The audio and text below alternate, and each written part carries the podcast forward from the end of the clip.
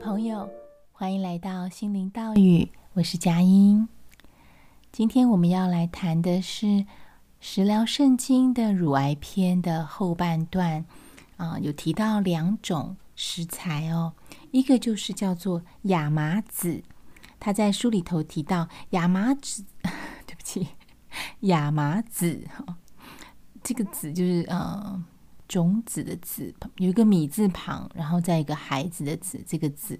好，那亚麻籽呢？它给它一个称谓，叫做“深具潜力的防癌大使”。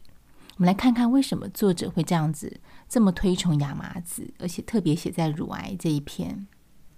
他说呢，亚麻籽最为人熟知的一点就是它富含了重要的 omega three 啊，omega 三的这个脂肪酸。那可是它真正与众不同的是什么呢？是它里面有个成分叫做木酚素。啊，木酚素的英文嗯我不会念，但是我拼给大家，L I G N A N，L I G N A N 是这个木酚素。分就是木，就是木头的木；分是分数的分，左边有一个有字边。那素就是呃什么成分的那个要素的素。木酚素呢，普遍其实在所有的植物界里头都有，可是亚麻籽的这个木酚素的含量是其他食物的一百倍以上。这木酚素听起来好像是很好的物质，它到底是什么呢？原来它是一种温和的植物雌激素，可以抑制人体本身雌激素的不良影响。所以这本书里头提到亚麻籽，它被视为治疗月经的这个期间呢、治疗经期、乳房胀痛的第一线药物。坦白讲，我之前不晓得，我从来没有听过这个讯息。好，那到底这个木酚素这样的一个物质跟乳癌的风险是什么呢？他这边有简呃简单讲了一个例子，就是如果女性每天吃大概一大汤匙磨碎的亚麻籽，那么月经周期可以多延一天左右，就是往后延一天左右。那这什么意思呢？就是月经的次数会变少。因为在理论上来说，暴露在雌激素的机会也会减少，就会降低罹患乳癌的风险了。好，那但是呢，这边有提到一个概念哦，是有一点点的专业，就是说，其实呢，亚麻籽并不是真正含有木酚素，而是它含的是木酚素的前驱物，它得要被活化以后才会变成木酚素。那谁来活化它呢？其实就是我们每一个人的肠道好菌，一般人可能会说是益生菌，但就是在肠道里头的这个好菌。接下来他提到说，这个肠道细菌对木分素的作用是可以拿来解释为什么经常有尿道感染的女性，她们罹患乳癌的风险会比较高，因为很多呃尿道感染的。啊朋友，他可能就会服用抗生素。那么抗生素会怎么样？没有差别的杀死所有的细菌，包括好菌在内。也就是说，如果有人他常常尿道感染，而常常都用抗生素的方式来做处理，那么就会有可能因为抗生素会没有差别的杀死所有的细菌，就代表可能它会妨碍肠道的好菌。那么肠道好菌如果数量减少，那它就比较难去帮忙我们从饮食中来把这个木酚素的前驱物转化成木酚素。所以作者特别提醒我们，只有在必要的时候才来服用抗生素，好，不要太长的来依赖它。接下来呢，作者提到了几个实验呢，来证明木酚素确实可以直接的抑制乳癌细胞的增生呢。好，譬如二零一零年的时候，美国国家癌症研究所他们的资助的一个研究就显示，有四十五名的乳癌高风险的妇女，这边的高风险妇女的定义就是乳腺切片乳腺切片检查结果是疑似有乳癌，或者先前就已经曾经得到乳癌的人，每天让这四十五名的呃妇女来食用大概两茶匙磨碎的亚麻籽。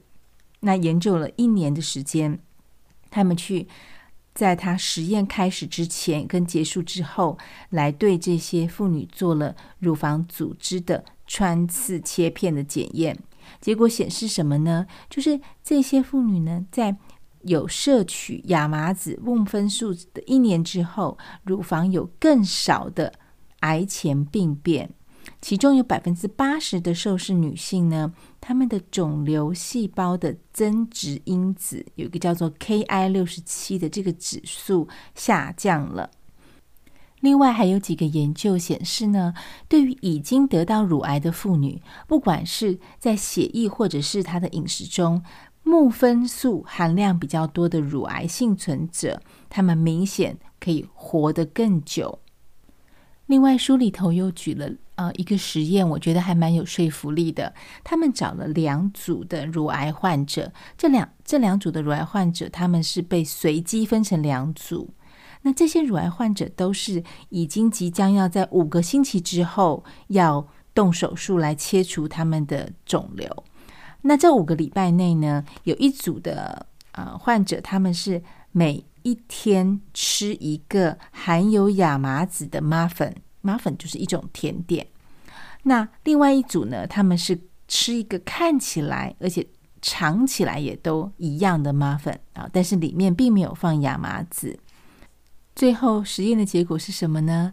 就是食用亚麻籽麻粉的乳癌患者，他们平均比吃另外一个没有亚麻籽的这个患者有更少的肿瘤细胞增殖，更高的癌细胞死亡率。另外，他们有一个指数，这个指数是致癌基因，叫 CERB2，这个指数也下降了。换句话说，就是亚麻籽显然可以让乳癌的癌症的变得比较不具侵略性。好，我自己录到这边呢的想法就是，我也要赶快再去买一些亚麻籽来用。因为我在很多年前看这本书之后，确实我就照着书里面的建议做。但是你知道，做着做着久了，就忘了当初到底为什么自己要买亚麻籽，所以很久都没有补货了。现在因为要录节目而提醒了自己，我觉得也是很棒的。好，第二个啊、要来分享的就是大豆哦，大豆也就是黄豆，到底乳乳癌的患者适不适合吃黄豆？或者是黄豆相关制品，那还有就是它跟我们的嗯雌激素有没有关系？因为我其实，在得到乳癌之后，确实也有过一到两位的中医师跟我说，叫我避免吃黄豆跟相关的黄豆制品，当然包括豆浆啦、豆腐等等的。但后来我去上长寿饮食的乳癌课程的时候，他们很明确的告诉我说，很多研究证实，只要你不是过量，啊，一天一杯的豆浆这样的量都是 OK 的。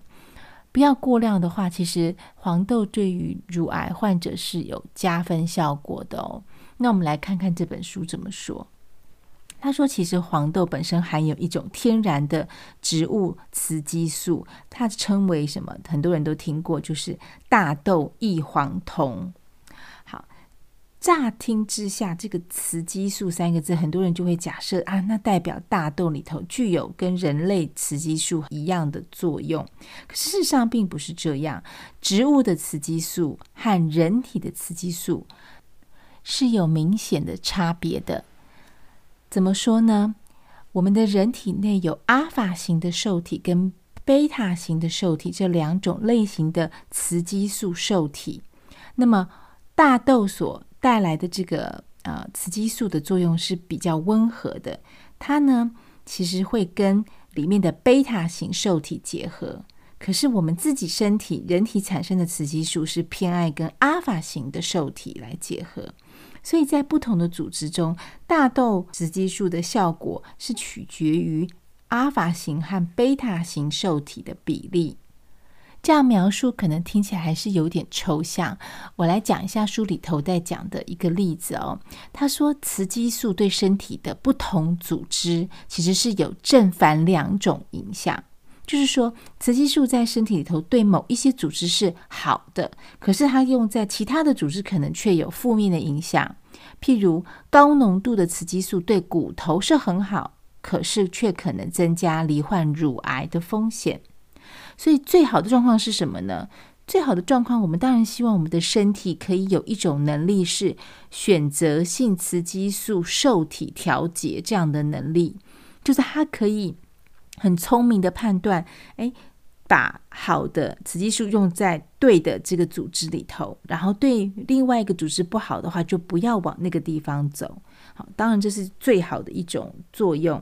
所以意思就是说，某些组织有亲雌激素作用，亲就是啊亲近的亲，而其他的组织则会有抗雌激素的作用。好，抵抗的抗。那刚刚讲的这个调节，其实就是。大豆、黄豆这个雌激素的它所扮演的角色，因为它可以降低罹患乳癌的风险，也就是抗雌激素的作用。同时，它还可以帮助缓解更年期的热潮红的症状，这就是青雌激素的作用。所以呢，其实只要我们吃大豆，就可以享受到两全其美的好处。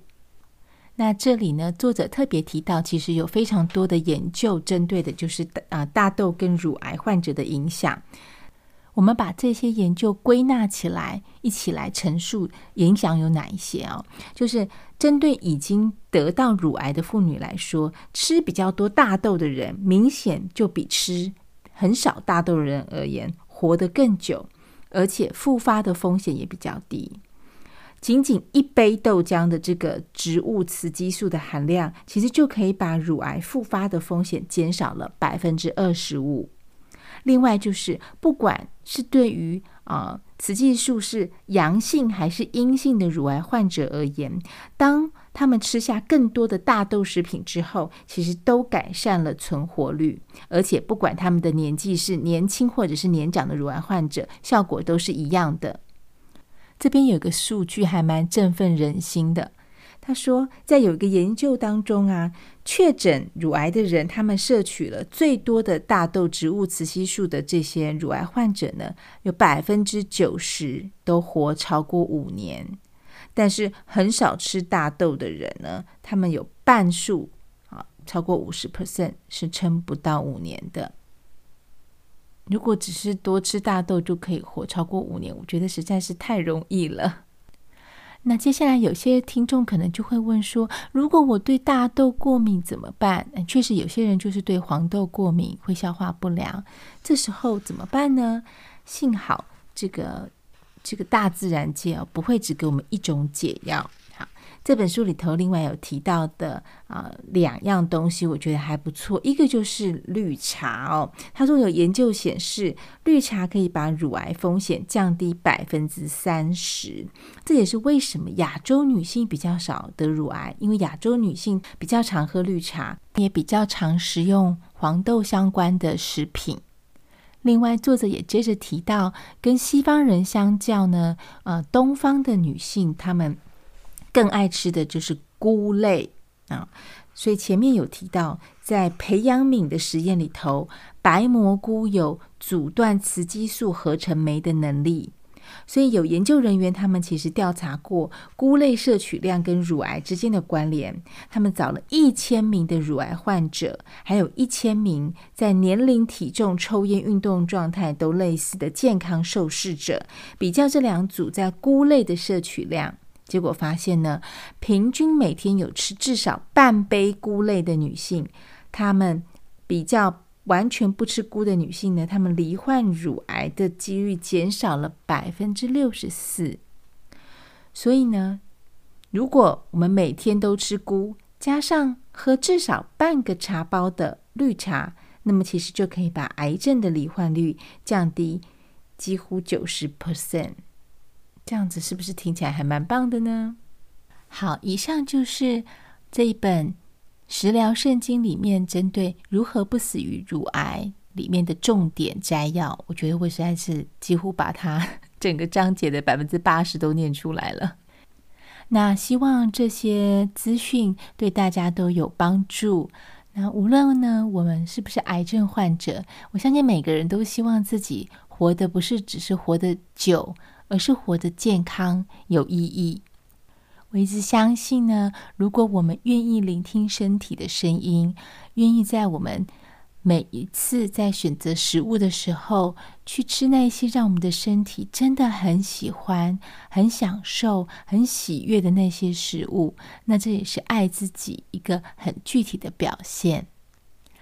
那今天的节目就差不多到尾声了。最后，我就想提醒大家，如果你们对于我的节目有什么建议，或者想听哪一些的主题，欢迎你们写信告诉我。今天我就收到一位听众朋友来信，希望我能够针对长寿饮食再多分享一些。没问题，这个我会放在我的这个嗯即将录制的节目清单里面。那我也先预告一下，我之后会分享的是每天早上我跟我先生都会饮用的这个呃温热的蔬果汁。台湾好像喜欢称它为绿拿铁，但是我们的做法跟坊间的绿拿铁又不太一样，所以这部分的内容我会在之后再分享给大家。就请大家记得要订阅，不对，追踪我的频道，然后。欢迎写信告诉我你想听的内容。